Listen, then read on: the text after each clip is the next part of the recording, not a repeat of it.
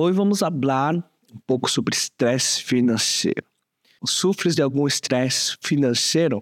Hoje vamos ver algumas razões que causam estresse financeiro e quais são alguns sintomas emocionais e físicos. A encuesta de enero é um período econômico difícil para muitos devido ao gasto em vacações.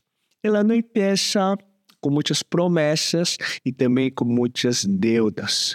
O fim de ano é um período perfeito para gastar muito dinheiro com regalos e com as festas, com viagens, e eu me mereço. E muitas vezes hacemos gastos sem pensar. Hacemos gastos sem ter um controle de nossas finanças. Temos gasto uh, movidos por nossos desejos, nossas emoções, sem considerar se temos dinheiro suficiente para pagá-los. A Navidade é um período que nos encanta, que nos llena de emoções, mas ao mesmo tempo eh, pode ser muito peligroso financeiramente. E a encuesta de enero é uma prova de que manejamos muito mal nosso dinheiro no fim de ano. Porque para muitos falta dinheiro. Começamos o ano com deudas. Começamos o ano sem ter dinheiro, né? Porque tivemos muitos gastos em dezembro, com festas, com regalos, com viagens. Isso pode nos frustrar muito no princípio do ano, pode desanimar-nos eh, a seguir um plano financeiro por todo o ano. Podemos pensar de que me vale fazer algo agora, porque já estou em uma situação de que me vale fazer algo agora, porque já estou toda essa sobrecarga financeira e o peligro disso é levar toda essa emoção, toda essa carga por todo o ano e não fazer uh, os câmbios necessários, não administrar bem tu dinheiro.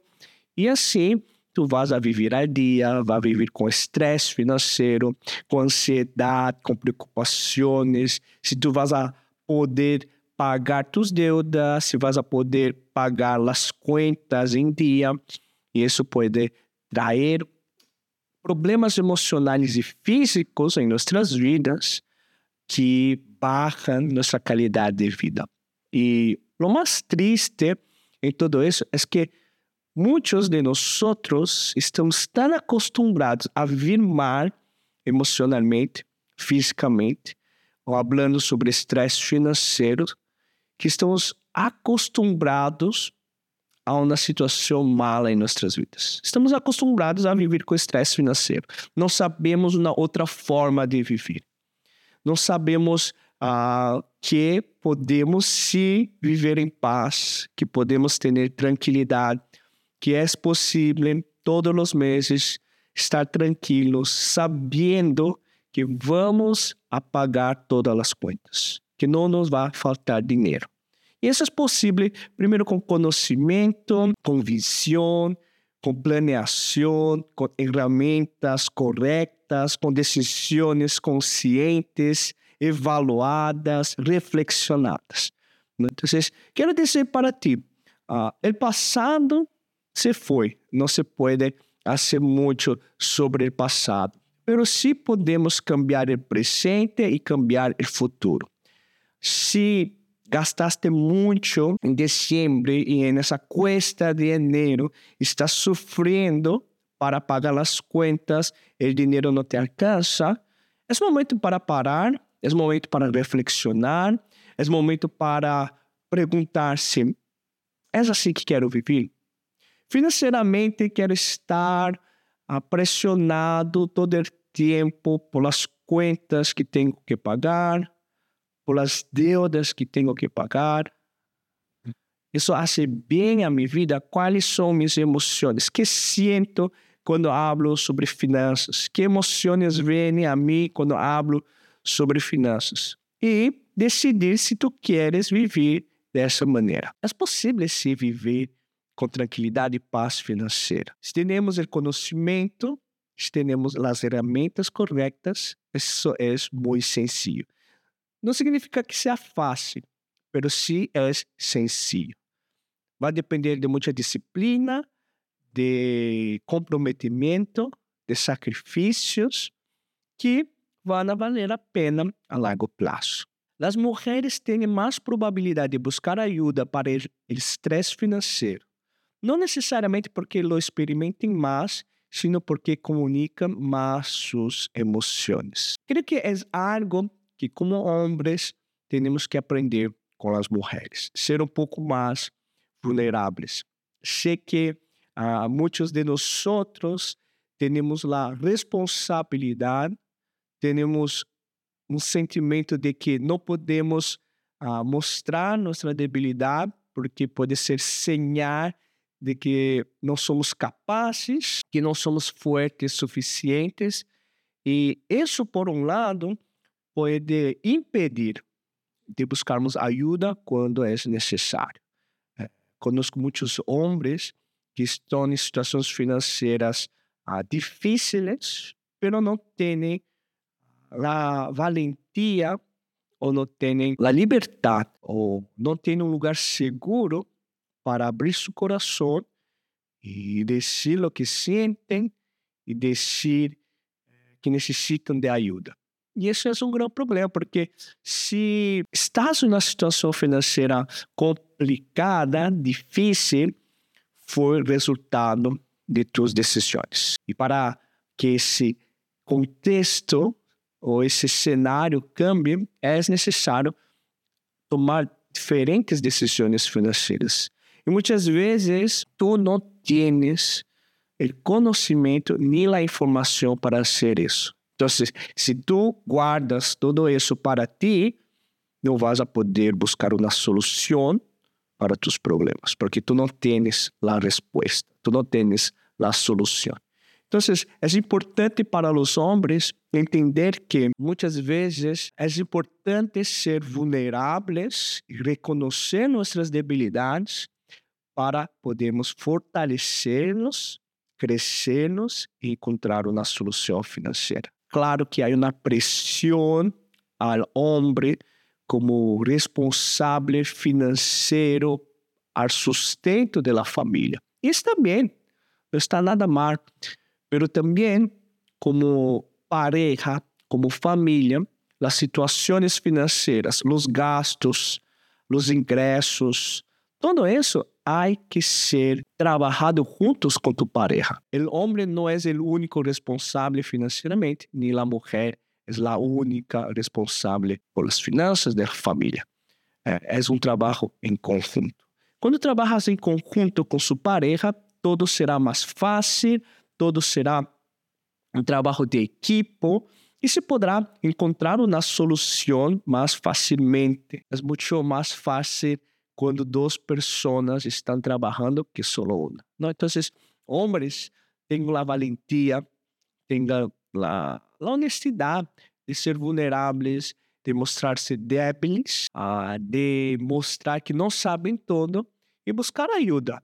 E essa ajuda pode ser muito preciosa para encontrar a solução para os problemas. Então, falando no contexto de problemas financeiros, é importante que tu hables com tu pareja, que haga uma comunicação entre os dois, para assim buscar uma solução.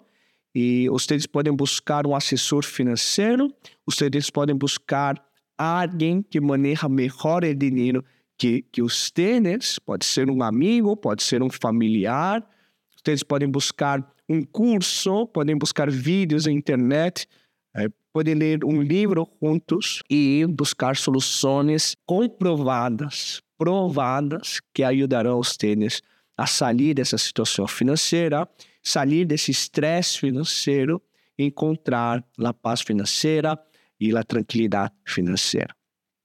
Os principais sentimentos associados com o estresse financeiro incluem medo a não cumprir com as necessidades econômicas, preocupações financeiras e um 8% reportou pensamentos suicidas. Quando nós sabemos se os ingressos que temos, o dinheiro que temos, uh, vai nos alcançar a fim de mês para pagar todo o que temos que pagar, principalmente as deudas.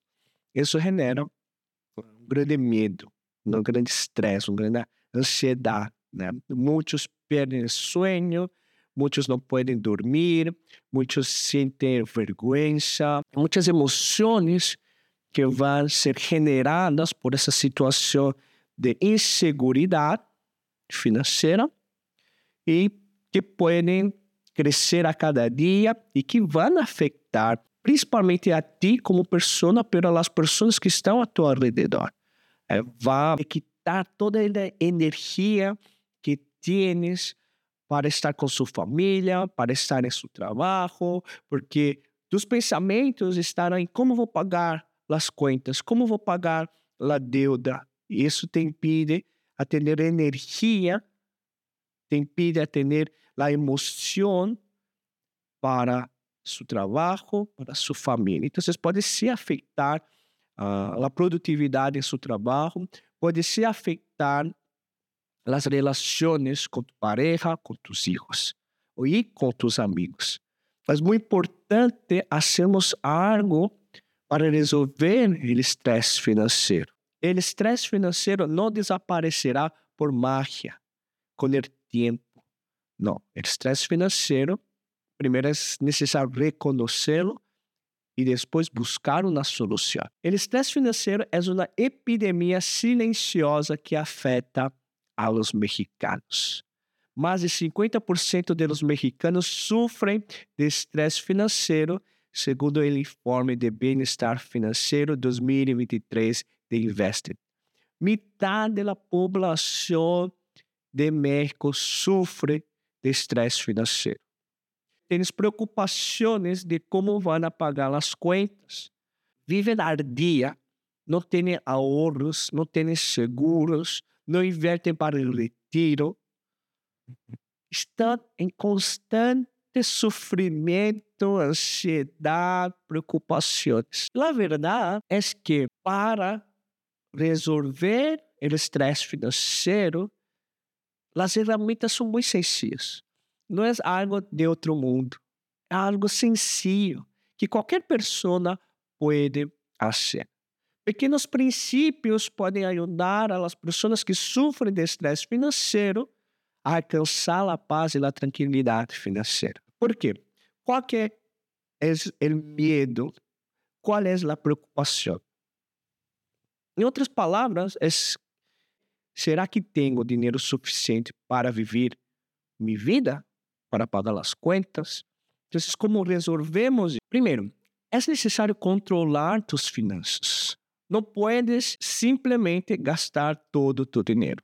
Recibes tu sueldo e gasta, e gasta, e gasta, sem pensar, sem reflexionar em como vai usar esse dinheiro, sem pensar em como é a melhor maneira de usar esse dinheiro para cumprir tus sonhos, para cumprir tus objetivos, tus metas.